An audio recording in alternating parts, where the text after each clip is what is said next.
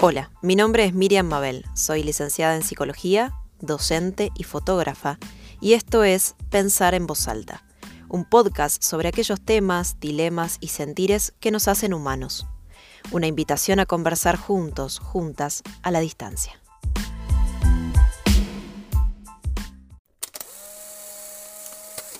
Arroba un té de peperina publica en Twitter.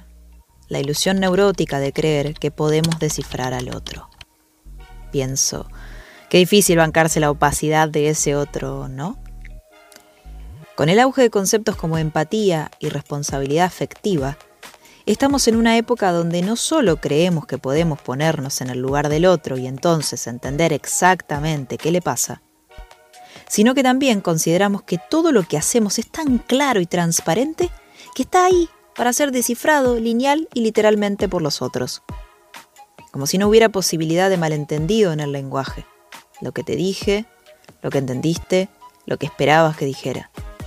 Como si lo que leo, percibo, pienso, siento, no estuviera condicionado por quién soy, quiénes son mi padre, mi madre, el adulto de referencia en mi hogar. Incluso si esa idea de hogar estuvo o no. Y no quiero meterme con la noción de conciencia social, ¿vio? Como si las emociones no entraran en disputa con lo que decimos. Desde la perspectiva de las neurociencias, todos tenemos ciertos sesgos cognitivos. Es decir, nuestras creencias son moldeadas por la repetición, la fluidez cognitiva y el razonamiento motivado, aun cuando no somos conscientes de ello. Asimismo, las creencias también son parte de un proceso social donde, por ejemplo, cuando apoyamos o compartimos un artículo erróneo con información falsa, no se trata de una incapacidad para entender las pruebas, sino que aparece el impulso de reinterpretar información en maneras que confirman nuestros propios valores. Creer que podemos descifrar al otro como si cada uno de nosotros no portara su propio mambo, su propia neurosis. Queremos conocer a los otros por cómo se presentan ante nosotros, como si cada uno de nosotros no fuera en situación, como si no desempeñáramos roles sociales. Es lo mismo ser hijo, hija, padre, madre, amante, amado. Como si no abundaran hechos sociales, en el sentido dado por Durkheim, que nos amoldan, nos restringen, nos condicionan a la medida de esta sociedad en este momento particular. Como si lo social, lo cultural, no preexistiera al sujeto. En una época solo la certeza me daba alegría. Imagínense la certeza una cosa muerta. La certeza una cosa muerta, dice la poeta norteamericana Louise Gluck.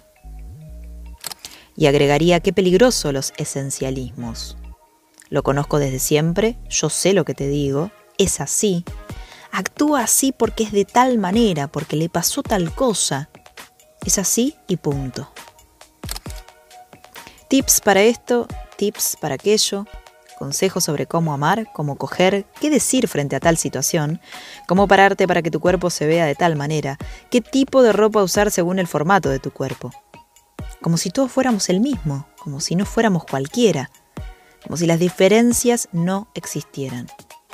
Como si en tu desilusión no se pusiera en juego una imagen que vos te armaste de mí. Recupero palabras de Silvia Bleichmar. La desilusión es el sobreprecio acumulado del autoengaño. Uno no se desilusiona de nada que no se haya mentido a sí mismo, o con lo cual no se haya engañado. No es verdad que el otro nos desilusiona, nos desilusiona la imagen que armamos del otro, lo que creíamos del otro. Y si bien el que engaña tiene una responsabilidad que el engañado no tiene, es hora ya de que dejemos de ver la realidad como nos gustaría, para empezar a verla como es, sin encubrir con nuestros deseos las imágenes canallescas de quienes nos llevan al engaño. Valentín Oliva, alias Woz, en su tema Andrómeda, le pega un revés a esa definición rancia de la empatía como ponerse en el lugar del otro. Dice, no pido que intentes ponerte en mi lugar, con el tuyo es suficiente, y eso es mucho para afrontar. Uno poniéndose en el lugar del otro, saca al otro, no soporta la otredad como tal, que es que el otro es distinto, piensa distinto y responde totalmente distinto. Plantea Alexandra Cohen y agrega. Suponer que el otro sabe lo que hace y que hace lo que quiere Es peligroso porque se construye un otro muy poderoso.